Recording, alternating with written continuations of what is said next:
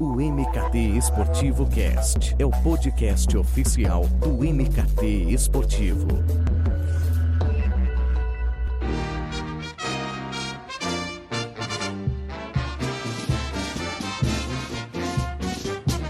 Glória do desporto nacional, ó internacional, que eu vivo a exaltar.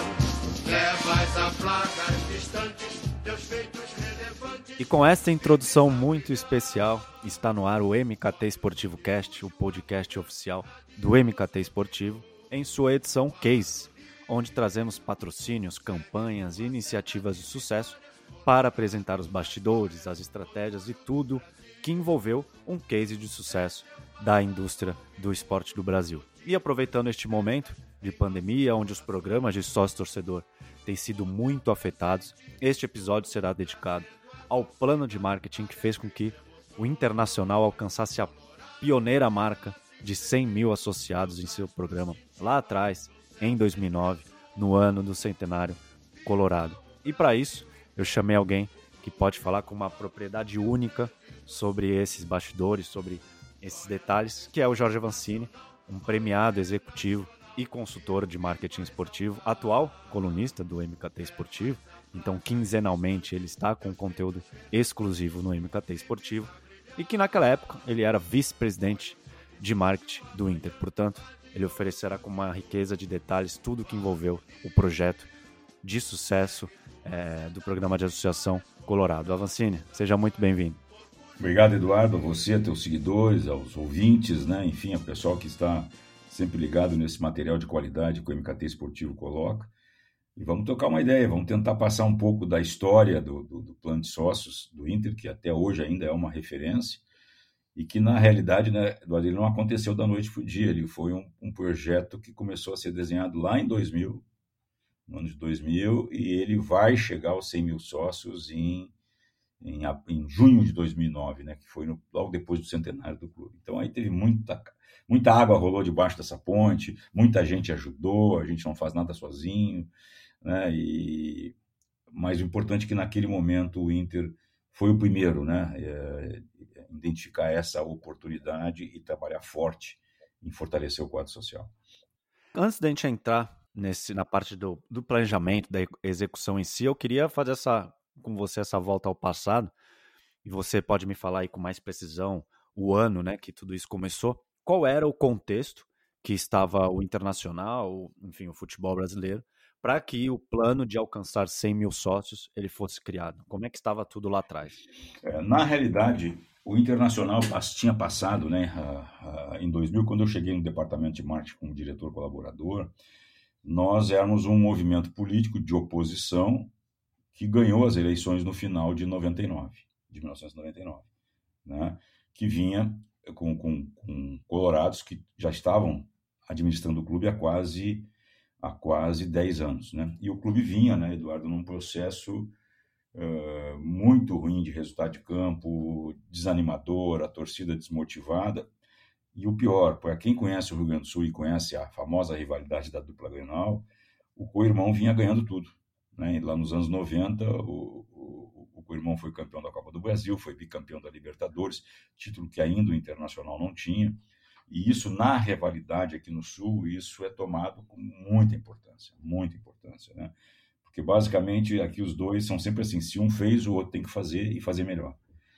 Então, quando nós chegamos em, em lá, a, na época da, do presidente Jarbas Lima e, e depois Fernando Miranda, né, que eram os homens que assumiram a, a gestão do clube em 2000, é, nós é, pegamos um clube quebrado, né, sem nenhum título importante, um quadro social totalmente é, desestimulado, eram 5.500 sócios na época que contribuíam.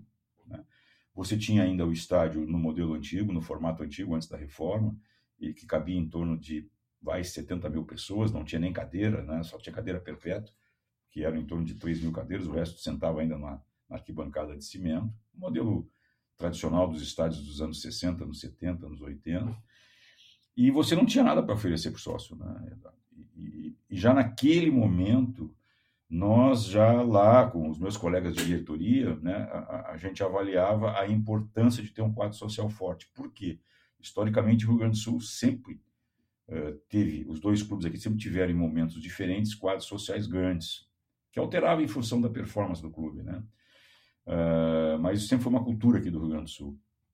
E o Inter tinha perdido isso, como eu falei, e outra coisa, já começava naquele, naquele período, já, já sentia a diferença da principal verba que vinha para os clubes, porque patrocínio estava gatinhando naquela época, era uma novidade, lá no final dos anos 90. Naquele momento, o Inter e o Grêmio tinham um patrocínio da General Motors, porque eles tinham feito um acordo com o governo na montagem da fábrica aqui, da, da, da GM, no Rio Grande do Sul, onde eles apoiaram o clube por quatro anos, se não me engano e até então nunca tinha tido patrocínios assim muito expressivos, né? E, e você não tinha outras receitas. O departamento de marketing praticamente não existia, né? Ele era um setor de, de, de comunicação, um setor de marketing. E ali a gente percebeu que se você tivesse um quadro forte, você tentava diminuir um pouco a dependência das verbas de televisão, né, que você era totalmente refém das verbas de televisão, que na época era tudo negociado via Clube dos 13, quando ele existia ainda e, e você tentava diminuir com isso a diferença de receita pelos critérios de rateio, que até hoje permanecem, né? aonde os clubes do Rio e São Paulo ganhavam muito mais que outros clubes, como os de Minas, como os do Rio Grande do Sul, do Paraná, lá o próprio Bahia. Né? Tu tem uma classificação que lá que até hoje eu nunca entendi o porquê, mas enfim, é, nós estávamos no terceiro grupo. Então já a diferença de ganho, principalmente para Flamengo e Corinthians, era quase que três vezes menos e você tinha que buscar alternativa. Uh, e não tendo patrocinadores disponíveis, assim, tão fáceis aqui no Rio Grande do Sul, uh, né? até porque não era comum você gerar tanto conteúdo, então não tinha essa leitura como você tem hoje da, da importância do que é o futebol como forma de você mostrar a marca, a gente começou a avaliar a possibilidade de crescer o quadro social. Né? E a partir daí começa a se desenvolver uma série de, de, de ações para fomentar o retorno com o objetivo de trazer dinheiro para o clube. Lembrando, nessa época, lá em 2000, até 2002, 2003, nós não pensávamos em 100 mil sócios. A ideia dos 100 mil sócios surgiu no primeiro planejamento estratégico que o clube fez em 2003, onde tinha uma visão até 2009, que daria seis anos mais ou menos, uma visão de longo prazo, que era quando o clube iria completar 100 anos. Né? Então, uh, nos primeiros três anos, o negócio era botar sócio para dentro e aumentar a receita. Né? Porque você tinha espaço sobrando, você tinha disponibilidade no estádio e você tinha que, de alguma maneira, atrair o torcedor para de volta ao estádio.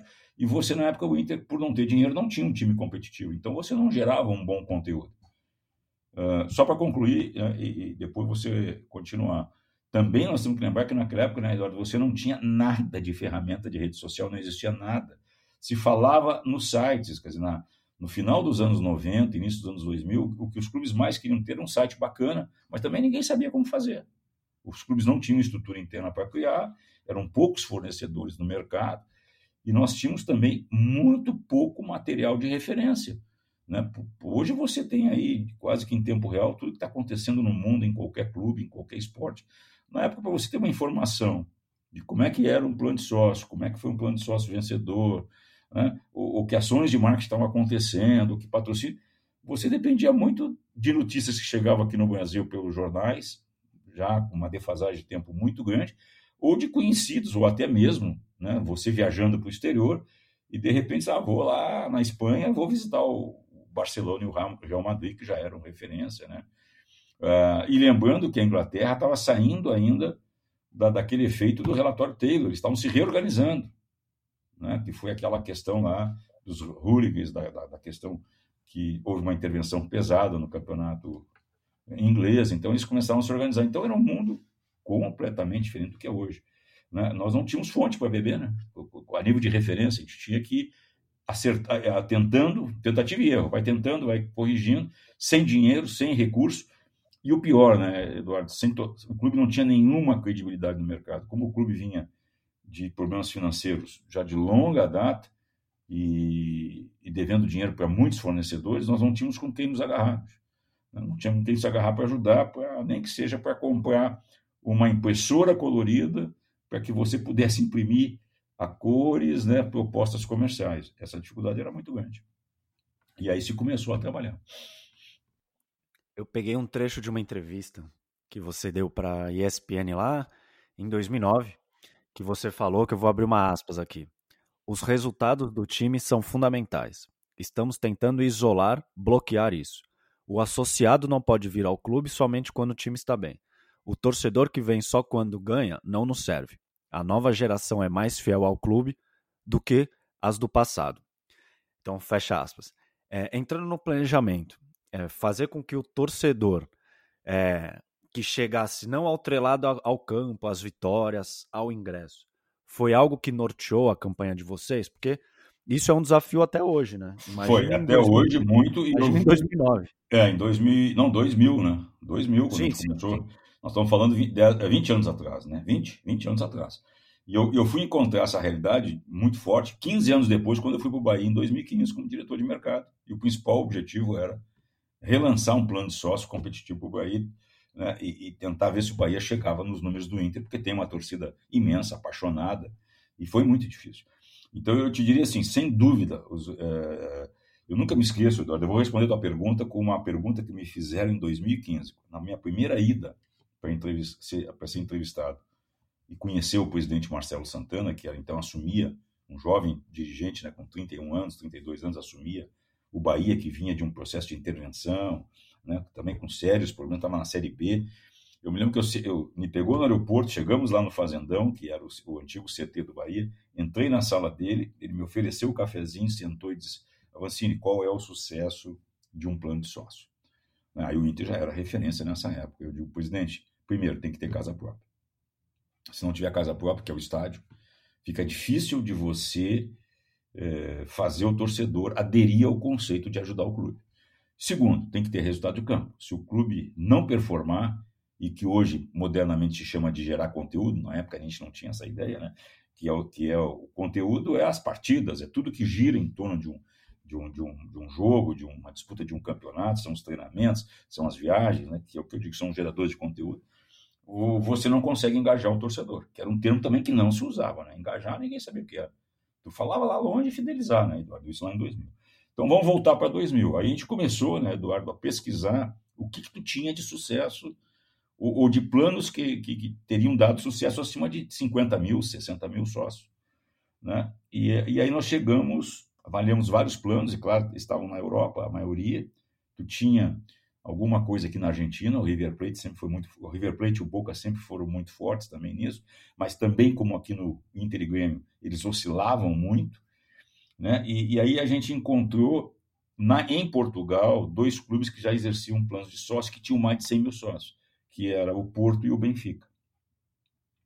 Né? E todas essas informações vinham de viagem, né? Ah, o, o Eduardo vai viajar para Portugal. Pô, Eduardo, dá uma chegadinha lá no, no estádio do Dragão, que é o estado do Porto, ou vai no estado da Luz, no estado do Benfica, e tenta visitar os caras lá e pega material, bicho, pega o que tem, vê se eles te, te recebem. Às vezes se mandava uma carta, né? Nem, nem o fax na época, né?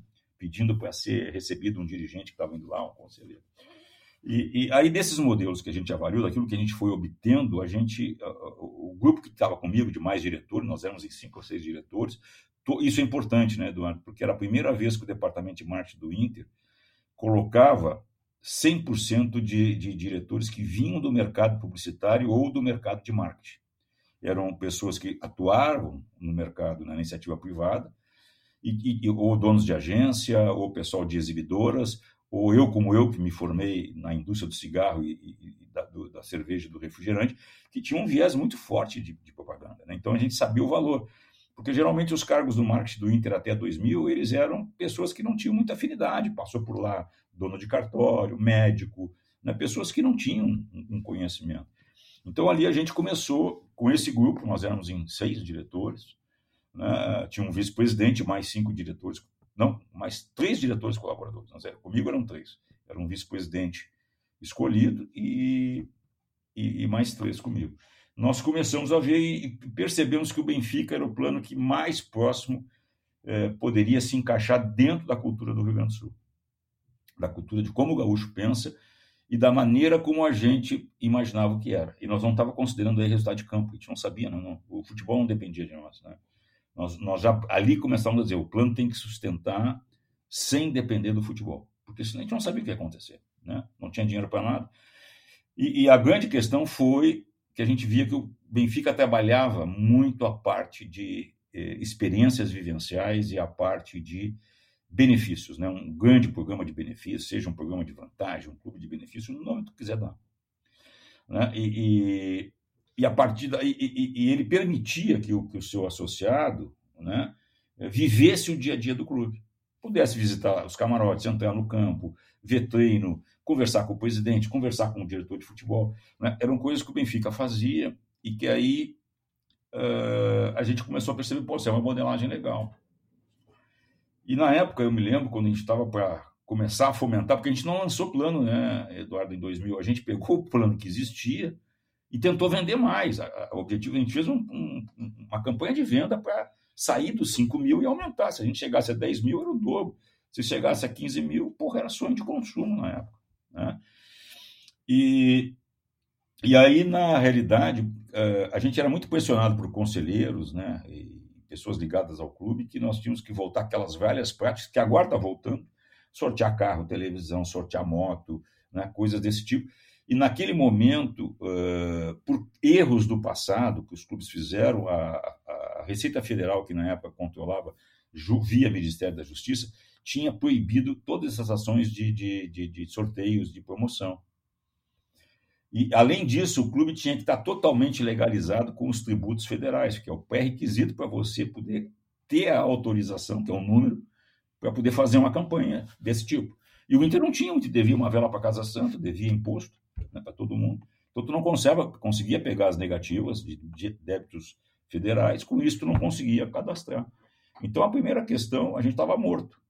E aí eu não me lembro, numa das reuniões nossa lá, um colega dirigente disse, assim, vamos fazer uma pesquisa aí com os sócios, vai ter jogo aí domingo, nasceu, né? vai ter jogo daqui a tantos dias, né? Uh, vamos pegar, entre nós mesmos aqui, arranjamos mais uns amigos aí que estejam querendo ajudar, a, gente dá um ingresso, bota dentro do jogo, e vamos para os portões do Beira-Rio e vamos perguntar o que, que o sócio quer. Então, uma coisa totalmente empírica, cara, amadora. Imagina todos nós vindos do mercado publicitário, né, quando estava acostumado a trabalhar com empresas de pesquisa, com experiência, a gente tivemos que fazer do limão uma limonada e, e, realmente, cara, todo mundo de prancheta no dia do jogo começava a perguntar, pá, pá, pá, que tipo de relação, o que, que faria ele ser sócio, o que, que ele não faria, por que, ele deixou de ser, né? É, na época o estádio era frequentado, eu diria que 90% por homens, a mulher estava totalmente alijada, era um ambiente muito hostil para o público feminino e logo, eh, se o público feminino não vinha, também não vinham as crianças principalmente as crianças abaixo de 7 anos. A partir de 7 ele já acompanha o pai, mas abaixo de 7 a gente observou que não, a mãe tinha que estar junto. Porque até alguns ainda com 2, 3 anos usavam fralda, tinha questão de mamadeira que tinha que dar. Então o clube não oferecia estrutura nenhuma, não tinha banheiro, não tinha nada. Era um estádio que tinha sido construído no final dos anos 60 e estava totalmente também em estádio de sucateamento lá no, no ano 2000. E, e no final da pesquisa, Eduardo, né, é, olha a surpresa, o que, que a gente observou? Eu não me lembro os números agora aqui, mas foi mais de 80% do, dos entrevistados que a gente conseguiu fazer, chegamos a fazer quase mil pesquisas lá no corpo a corpo. Né? O pessoal dizia, não, eu queria poder entrar no gramado do Beira-Rio. Eu nunca entrei no gramado, meu sonho é pisar no gramado. Aí outro dizia, pá, meu sonho é assistir um treino. Aí outro dizia, ah, meu sonho é, é olhar o vestiário, onde os jogadores trocam a roupa, onde fazem as preleições. Ah, meu sonho era poder visitar a sala da presidência. E aí foi, cara. Né? Uh, o Inter já tinha, na época, 30 camarotes, né? Que era uma grande novidade para os padrões do Beira-Rio da época. Ah, eu queria assistir um jogo do camarote. E aí, quando nós começamos a mapear isso aí, a gente percebeu, vem cá, gente, isso aí não custa dinheiro, isso aí tudo é de graça. Né?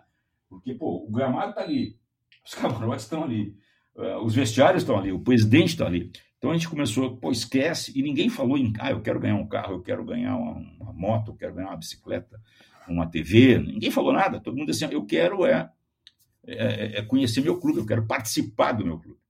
E aí caiu a ficha, então o que nós viemos a chamar na época de experiências vivenciais, quer dizer, né, porra, se eu começo a fazer o cara a viver o clube intensamente, e era um motivo de ligar ele ao clube. E daí começa o trabalho, né? porque não tendo dinheiro, não tendo recurso e tendo que ser criativo, a gente criou na época mais de 20 programas que mobilizam. A gente pegou todas essas alternativas e tudo que nós tínhamos lá de propriedades, vamos dizer assim, e fragmentamos, né? E aí criamos o projeto Dia Vermelho, Visita ao Estádio. Dia Vermelho era, sorteava 20 sócios por mês que iam conversar por meia hora com o presidente do clube, numa segunda-feira. Pô, até convencer o presidente a aceitar isso, foi uns dois meses. Que tinha medo, o clube estava vinha perdendo, estava mal. Né? O Grêmio estava na época com o Ronaldinho aqui, gaúcho, explodindo, surgindo, arrebentando em tudo.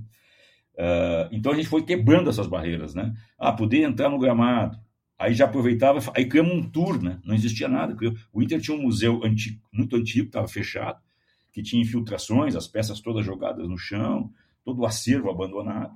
A gente deu uma limpada, deu uma organizada e criamos um roteirinho, que a gente sabia que lá na Europa os caras faziam isso, né? E os Estados Unidos faziam, o maior modelo é a Disney, né? Você entra na, no, no, tema da, do, da, do brinquedo, você vai cair numa loja, né? tem toda uma ambientação para você gastar dinheiro.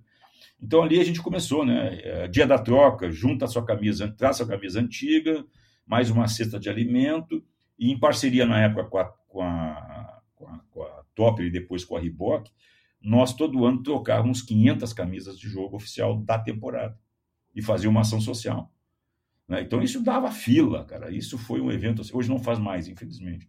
Era um evento que dava um buchincho no sábado, um barulho em volta do estádio, incrível, né? Então esses foram os primeiros passos né, que, que a gente começou. E, claro, outros setores do clube começaram também a ser arrumados, a ser organizados. Né? E aí os resultados começam a aparecer a partir de 2004, 2005. Né? Depois tem uma mudança. Em, em 2002, o Inter tem eleição para o presidente, aí vem o Fernando Carvalho, que é o mais conhecido, né? porque botou o Inter, com, organizou o clube de forma geral, né?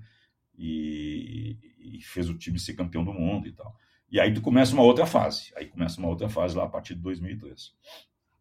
E o Avancini, quais eram os preços praticados? Porque é, não, porque é engraçado que assim, quando um clube isso é, recentemente, né? Quando um clube lança uma ofensiva em seu programa com planos muito baratos, por exemplo, os rivais ficam doidos, né? Falando, ah, mas com plano a 5, 10 reais é fácil bater 100, 150 mil. Então, assim, se você puder falar já dessa. Planos a 5 a cinco reais é barbada, né? Não paga nem o custo, não paga nem o custo. Ah, deixa, eu, deixa eu me lembrar, cara. Eu acho que lá em. Porque assim, ó, lá na realidade, ah, como você tinha espaço sobrando no estádio, porque você tinha poucos sócios, né, permitia, e isso é importante, né, eu acho que nessa fase de 2000 a 2003, vamos dizer, que foi onde a gente arrumou a casa, e ali a gente testou tudo, né? Testou todas as alternativas de, de, de ações de chegar no sócio chegar no torcedor para ele se tornar sócio. Então, uh, eu, eu, te diria que o primeiro, ah, primeiro ponto era, uh, acho que a mensalidade era 25 reais e dava direito a ele entrar no estádio em dias de jogos, em qualquer lugar do estádio, menos onde tu tinha as cadeiras perpétuas, porque elas têm dono, né? como o nome já diz, é perpétuo, alguém é dono da cadeira, e nas cadeiras locadas. Isso aí somava em torno de 5 mil lugares, né? e que também ficava vazio, porque aí não tinha o estatuto do torcedor, não tinha nada. Né? As cadeiras, o pessoal às vezes estava lá, pagava sua mensalidade, a cadeira dele lá e não ia jogo. Né? E o resto do estádio, aí 60 mil lugares, era sentar no cimento. Né? Então, ah, por que, que a gente fez isso? Porque quando a gente observou os clubes europeus, eles tinham os ticket seasons, né? os, os ingressos de temporada.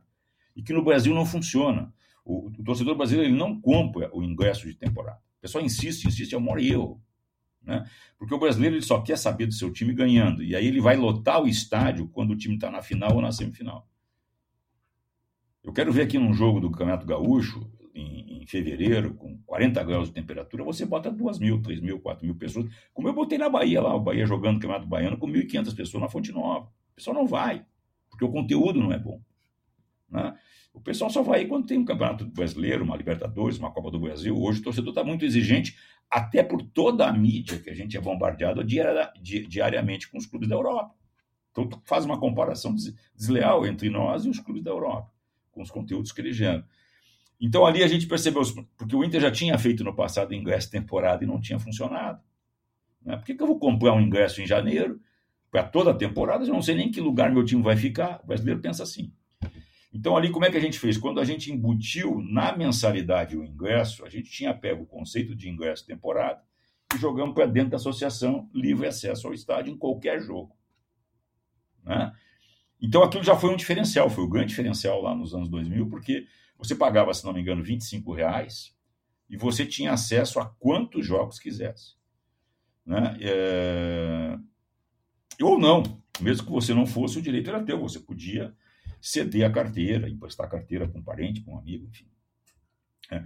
O outro ponto que a gente percebeu é o seguinte: o Beira Rio, cara, historicamente, quando ele foi construído dos anos 60 até a inauguração em 69, foi muito batido na campanha, na cabeça dos colorados, que era a campanha do tijolo, ou seja, todos nós que ajudamos, eu participei disso como garoto, meu pai, meus amigos colorados, a gente juntava dinheiro, comprava tijolo e no final de semana sempre um pai ia com os garotos da, da rua, que eram colorados, levar saco de cimento, levar areia, levar tijolo para a construção do Beira Rio, porque o clube não tinha dinheiro, então ele vivia de doações e de algumas verbas que vinham. De, de né? Na época, vender jogador para a Europa não era comum, se disputava somente o Campeonato Gaúcho. Começou o Roberto Gomes Pedrosa, que é um, início, né, um embrião da, do Campeonato Brasileiro, ele começa lá nos anos 67, 68.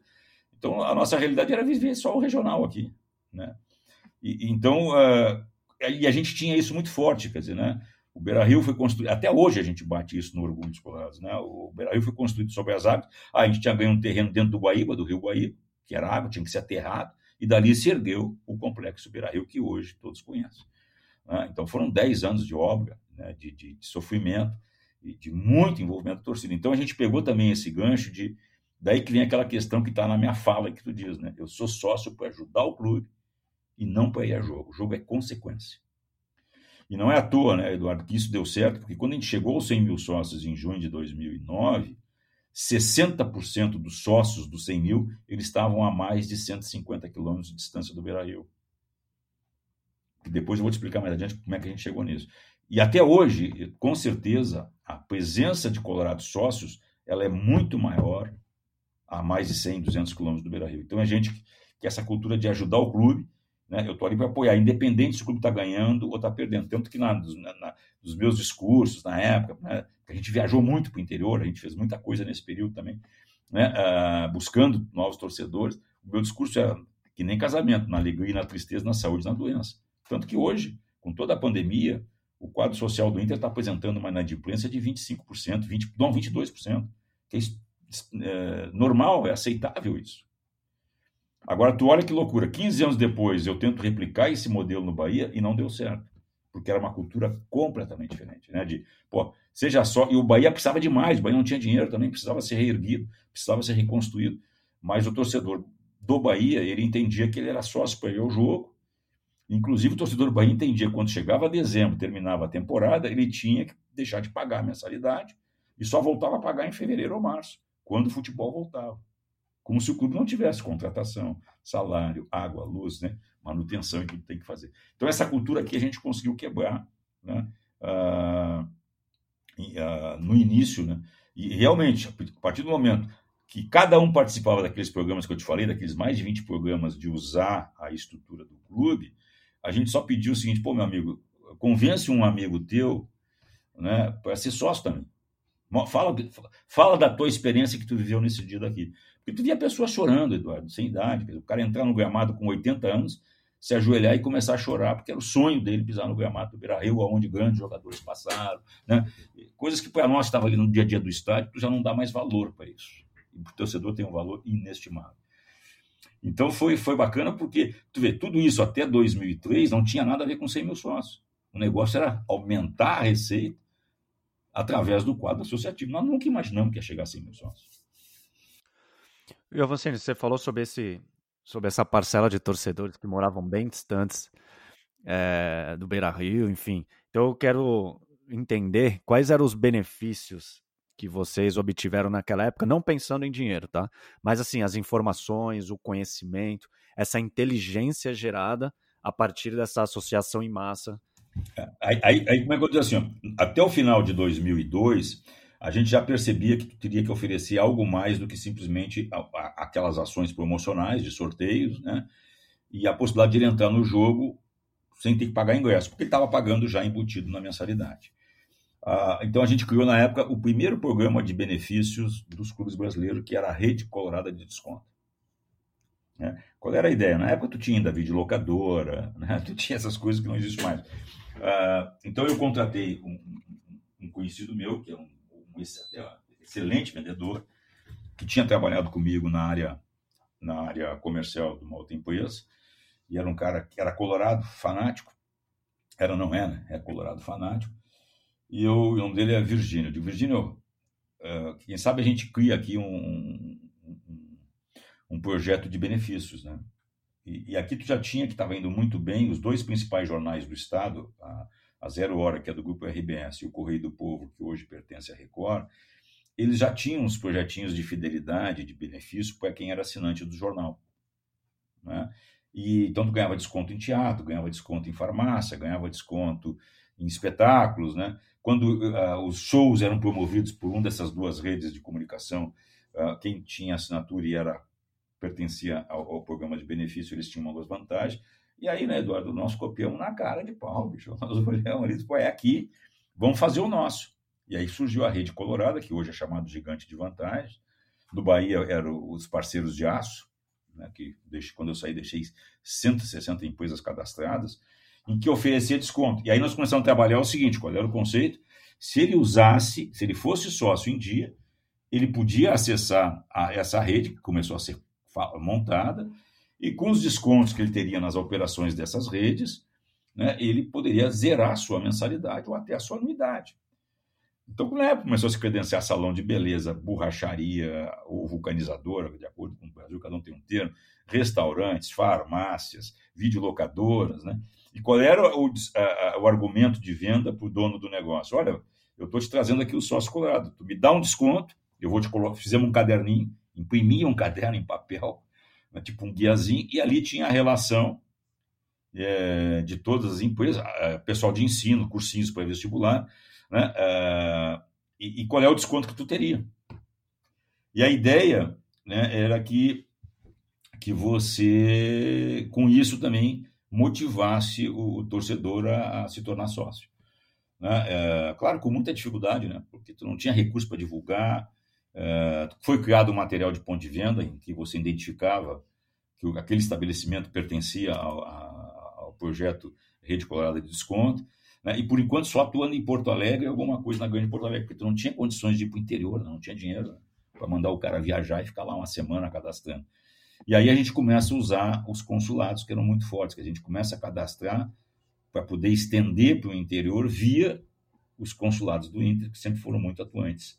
Então, passava essa, essa missão para o cônsul. Para quem não entende, o consulado né, é um representante que o clube nomeia em determinada região, em determinada cidade, que ele representa o clube e é, e é responsável por regimentar sócios, cobrar dos sócios, aquelas coisas todas. Né? E aí também, já mais em 2013, começa um trabalho muito forte de eventos no interior, né? levando o clube para o interior. Já que esse cara ele não vai vir para o Beira-Rio, porque ele está a 200 quilômetros de distância, a gente começou a levar o ambiente do Inter para ele, com ex-atletas, com, levando as taças, com, e aí começou a se criar as caravanas de, de interior, que foi muito importante em 2009, né? 2008, 2009, o interior teve uma participação muito importante para chegar aos 100 mil sócios. Só para finalizar aqui, aí que acontece? 2003, novo presidente, Fernando Carvalho, né? E aí vem, aí se faz o primeiro planejamento estratégico do clube. A gente foi buscar apoio na escola de administração da Universidade Federal do Rio Grande do Sul e um professor que era o Paulo Barcelos, colorado também, conselheiro do clube, fez graciosamente, reuniu toda a diretoria e colaboradores e a gente começou a formatar uh, um planejamento estratégico que nunca, até então, acho que nenhum clube tinha tido. E aí tu tinha visão de curto, médio e longo prazo. Ali em 2003, nesse exercício de planejamento, acho que foram dois ou três meses de reuniões, ali que se definiu o seguinte, pô, falta seis anos para o centenário, 100 anos, 100 mil sócios. Foi ali que surgiu essa frase, dita pelo atual presidente do conselho, José Aquino Flores de Camargo, né, que meu amigo e e presidente do conselho atualmente, que ele, ele vou botar um desafio, porque tu tinha vários desafios, né? Reformar o Beira Rio, voltar a revelar jogadores na categoria de base. Enfim, o clube foi todo ele destrinchado nesse planejamento de estratégia de 2003. E quando chegou no quadro social, veio a ideia dada pelo Aquino: vamos fazer uma loucura, 100 anos, 100 mil sócios. E dali pegou o slogan da campanha, que ela foi usada mais tarde. E aí tu começa a mudar, porque aí tu já começa a ter outras ferramentas, né? e tu começa a canalizar. E aí eu acho que já nessa época, eu não me lembro os números aqui, mas em 2000 e 2013 eu acho que o clube já estava com em torno de 15, 16 mil sócios. Ou seja, estava dando resultado que a gente começou lá em 2000. Avancini, eu vou abrir aspas novamente, mas aí eu vou ter que dar um bom salto no tempo, que, que não, é, não é uma aspa suas, mas é, abre aspas. Desde a década de 70 temos um quadro social importante. De 2009 para cá, nunca mais caiu. O nosso quadro social é incrível e não consigo comparar com nada. É sólido, já é de muito tempo. Tenho milhares de sócios com mais de 50 anos de associação e sem cancelar. Essa é uma frase do vice-presidente de marketing mídia do Inter, o Nelson Berni Pires. Você, Avancini, que trabalhou por, mu por muitos e muitos anos no Inter, concorda que o Colorado ele pode ter sofrido pouco nesse momento que estamos atravessando é, em relação ao seu quadro associativo, fruto de algo iniciado por vocês e por toda a sua equipe lá atrás? Uh, Eduardo, eu sou exemplo disso. Eu sou sócio do Inter desde 1962. Eu ganhei um título do meu pai quando eu tinha sete anos. E com esse título eu assisti todas as, eu assisti, ajudei na obra do Beira Rio antigo, fui na inauguração, vi, os, o, grande, o grande time dos anos 70, de 85, 86 e 89, uh, vi o Inter ser campeão da Libertadores, bicampeão da Libertadores, Sul-Americana, tudo. Né? Meu pai tinha cadeira no Beira Rio, até pouco tempo. Hoje, infelizmente, eu não sento na cadeira que era a cadeira do meu pai. Né? Eu sento em outra cadeira.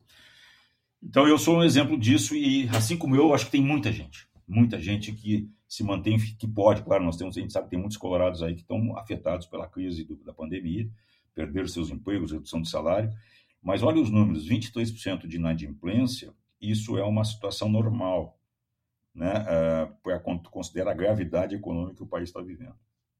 Eu já paguei toda a minha mensalidade do ano. Eu fui lá em janeiro e quitei, até porque o, o clube incentiva, né, ele te dá algumas opções de desconto que revertem em, em, mais, mais ida ao estádio, mais coisas. Então, tanto eu quanto a minha filha, que é sócia comigo, né, nós já pagamos todo ano. E, e eu não. E, e, quando eu tive na Bahia, que eu fiquei morando três anos lá trabalhando no Bahia, eu não deixei de pagar um mês. Então, talvez as novas gerações, as gerações mais jovens, né, elas não tenham essa consciência que a minha geração foi forjada, né, que a gente, a gente pegou um clube que era pequeno, era grande no nosso coração, mas a nível de expressão nacional ou mundial, ele era pequeno. E a gente tem que ser realista. Né? E, e, e, eu sei que foi a ajuda de cada colorado, do meu avô, do meu pai, dos meus primos, enfim, todos nós que ao longo das, da história centenária desse clube, de alguma maneira, cada um no seu tempo contribuiu. E tanto que isso foi tema muito forte na campanha do centenário. Né? Para chegar aos 100 mil, a gente batia nisso. Repita a história do seu avô. Tem um filme que é emblemático, se você for na rede, tu vai achar, que é, se não me engano é Saudade, que, que é o filme que coroa o, o centenário do clube, o aniversário, que é um, um, um, senhor na faixa de 70 anos, sozinho no apartamento, todo decorado com coisas do Inter, flâmulas, bandeiras, né? É, o cara colorado apaixonado, e ele se prepara para assistir o jogo sozinho. Até o, o início do filme é triste. Tu vê né, um, um, um cara já de idade que vai ver pela televisão o jogo do seu time e de forma solitária. E quando ele senta no sofá para ver o jogo, bate a campainha e vem os filhos, os netos, as noras, as filhas, todos vestidos de Inter para assistir o jogo com ele. E aí aquela coisa, passa de geração para geração. Esse amor não tem tamanho. Essa campanha para mim é emblemática, né? Mexe no sentimento de qualquer colorado, fora outras que se fez, né? Então, uh, o Nelson está correto. Com certeza, considera assim, o que o Nelson fala. Claro, o que você tem, né? A, o, o, plano do Inter ele estagnou nos 120 mil sócios, que é o que tem hoje, aí não consegue crescer. Eu acho por outros fatores, né, Eduardo? Por outras razões. O mundo mudou, as coisas mudaram, a garotada que está vindo aí mudou, né? E aí os clubes não conseguiram ser, aí todos os clubes, não é o Inter, todos não conseguiram ainda achar um caminho de falar, principalmente com os novos jovens, e barrar a entrada dos times europeus, cara, né? que é uma loucura, que entra através do PlayStation, da, da, transmissão dos jogos, dessa questão das redes sociais, e a gente não consegue segurar e, se demorou muito para se defender em relação a isso. Então, né, uh, o que tu tem é, um, é, uma troca. Provavelmente, nesse período todo aí, tem muitos sócios que entrou comigo lá no Centenário, em 2008, 2009, e deixou de ser sócio, mas repôs por outro. Mas o número continua, que é os 120 mil, que ainda continua sendo um dos maiores quadros do Brasil e da América do Sul, né? E, e, com certeza mexendo na paixão. Embora, né, Eduardo, hoje eu defendo o seguinte: está na hora de mexer. O plano de sócio do Inter chegou no seu limite. Ou de qualquer clube no Brasil. Porque a maioria dos clubes copiaram os seus modelos do Internacional. Todos vieram visitar aqui entre 2009 e 2010, vinham visitar 2011 para entender o milagre. E a gente recebia todo mundo aqui. Né? Só teve um clube que não veio visitar a gente, não precisa, não precisa perguntar, já deve saber quem foi. Né? É um vizinho aqui próximo nosso. Os demais principais clubes do Brasil, todos vieram aqui e todos, de alguma maneira, é, montaram seus planos de sócio olhando o, o, modelo internacional. O projeto que a, que a Ambev lançou, que era o Futebol Melhor, ela copiou do internacional. Era a rede com desconto lá de 2000, 2001. É, na época, com os caras que eram o, o Rafael Poncinelli e o Ricardo Rosa, que era coloradaço, né, a gente trocava as ideias. Aí, claro, entrou a Ambev com todo o poderio econômico, conseguiu fazer esse programa, que infelizmente aqui no Sul não decolou. Na Bahia também não decolou, mas em Minas era um sucesso. E que ajudava a fomentar novos sócios. Então, a partir daí, né, principalmente a partir de 2009, quando o Inter chega aos 100 mil sócios, meio que virou um mantra para todos os clubes no Brasil, como principalmente aqueles que não tinham poupu das verbas de televisão, que era o caso do Flamengo e do Corinthians, que foram os clubes que mais mais demoraram para ter plano de sócio, né? Eles não precisavam, né? Os grandes patrocinadores estavam lá, eles não tinham estádio, tinha problema de como é que eles iam acolher o pessoal no estádio que era terceirizado e por aí vai. Então, aí cada clube tem a sua dificuldade. Né? Mas se trabalhou muito, muito nessa questão da autoestima, né? Eh, do, do amor de circular. E claro, né? o que, que ajudou? Né? Ah, tem, tem duas coisas que ajudou. 2002, o Inter é o primeiro clube que abre a para o sócio votar a escolher o presidente. Até então nenhum clube tinha isso. O Inter faz isso em 2002, a partir de lá nunca mais deixou de fazer. Hoje até por aplicativo você vota, né? sempre se modernizou, que era o processo de democracia, né? Quer dizer, antes o presidente era escolhido no conselho. E muitos, e muitos torcedores, sócios queriam, pô, não quero, eu quero um outro presidente, quero uma outra proposta, uma outra diretoria. Então, a partir de 2002 se abre isso, e se vende isso como forma muito importante de participar da vida social do clube. O Bahia fez isso também em 2014, e um dos sucessos do. Hoje o Plano Bahia tem 40 mil, muito se deve ele poder escolher seu dirigente, quem vai tocar o clube nos próximos três anos. Né? E, e, e, e, a rivalidade, que aqui funciona muito bem. Então a gente batia um com o outro, né? E usava muito a rivalidade. Coisa que na Bahia, por a diferença muito grande do Vitória e do, e do Bahia, o Bahia tem um domínio muito maior, Lá já não, eu não consegui usar tanta essa questão de me ancorar na rivalidade. Ah, o Grêmio está com lá, seu, 20 mil sócios, superou o Inter que está com 19,500. Pô, da outra semana nós tínhamos que ir a 22 mil, e pau, e pau, e pau. Né? E isso também ajudou muito. A rivalidade é importantíssima nesse momento. E Avancini, para fechar, qual o balanço que você faz do Inter ter batido 100 mil sócios lá atrás, é fruto de um, de um amplo trabalho que envolveu também uma era vitoriosa na história do clube, né? Importante citar isso. É, a partir também de um programa que era muito rentável, né? E sempre se faz aquele paralelo em, em relação aos, aos patrocínios de camisa, com esse desafio que segue hoje, né? 11 anos depois de ter um quadro associativo relevante e rentável e que de alguma maneira traz segurança aos profissionais que estão por lá hoje. É, eu, eu, continuo defendendo, eu sou um forte defensor, continuo dizendo que isso me traz problemas, né? Porque eu, eu digo para o torcedor que ele não é sócio para ir a jogo, ele é sócio para ajudar o clube, que é aquela história do casamento, né? na alegria, na tristeza, na saúde da doença. O jogo é uma consequência, o jogo é a cereja do bolo. Até porque os estádios encolheram, Eduardo, você não tem como botar mais. O Inter chegou a ter um jogo aí nos anos 70 que botou 105 mil pessoas no Beira-Rio. Hoje é impensado. Maracanã botava 200 mil. Hoje é impensável. Questões de segurança, de tudo. Né?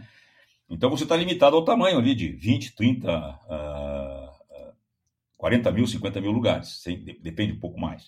Uh, eu te diria que eu acho que é importante ainda porque, principalmente para os clubes que não estão uh, recebendo as poupudas verbas de televisão, e hoje basicamente são, são quatro, Palmeiras, Flamengo, Corinthians e, e, e, e talvez aí o, são Paulo, né, ah, nós temos que correr atrás de, de quadro social, que é uma maneira de você diminuir, principalmente para quem está fora do eixo Rio-São Paulo, você diminuir essa diferença. E outra coisa, tem que fazer o sócio se sentir dono do clube. Ele é dono, ele é, como diz o nome, ele é sócio, ele é acionista, ele paga todo mês. E eu, como dirigente, não posso só pegar o cheque dele ou, ou pegar o dinheiro da mensalidade e dar as costas para ele. Não.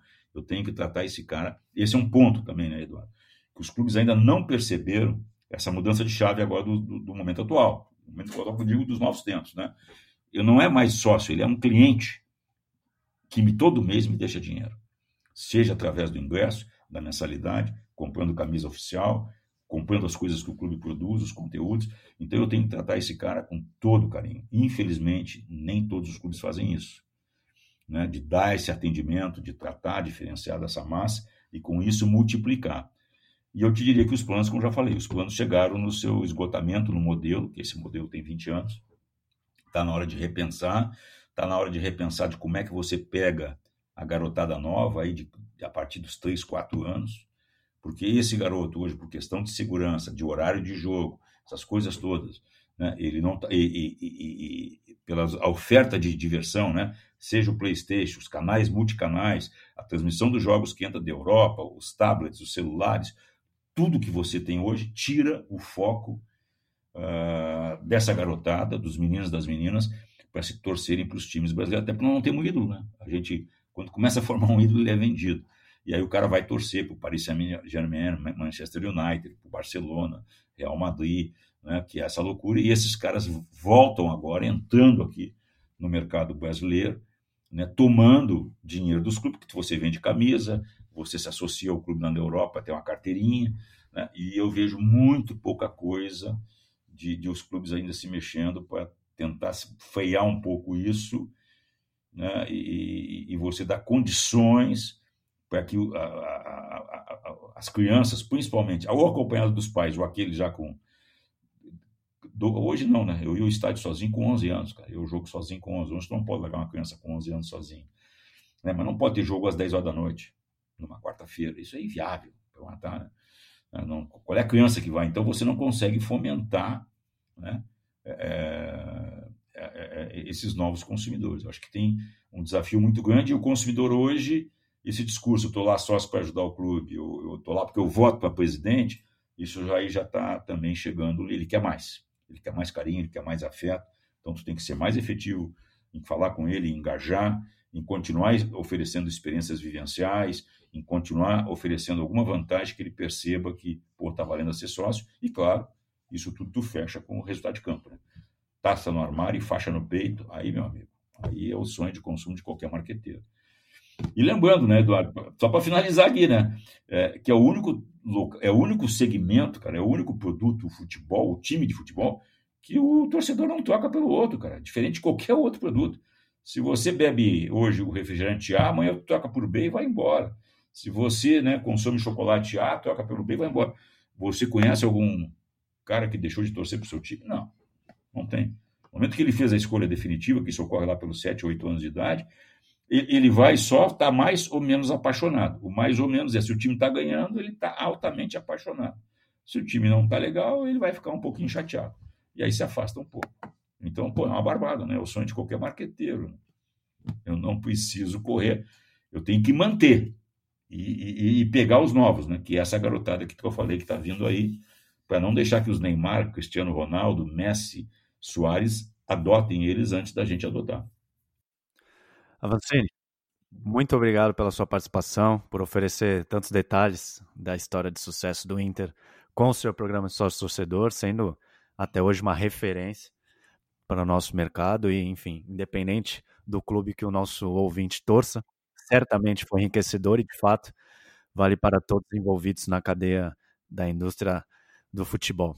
Obrigado. Obrigado pela oportunidade, sempre à disposição, Eduardo. E mais uma vez, parabéns também pela excelente qualidade dos materiais que tem cada vez mais colocado à disposição aí.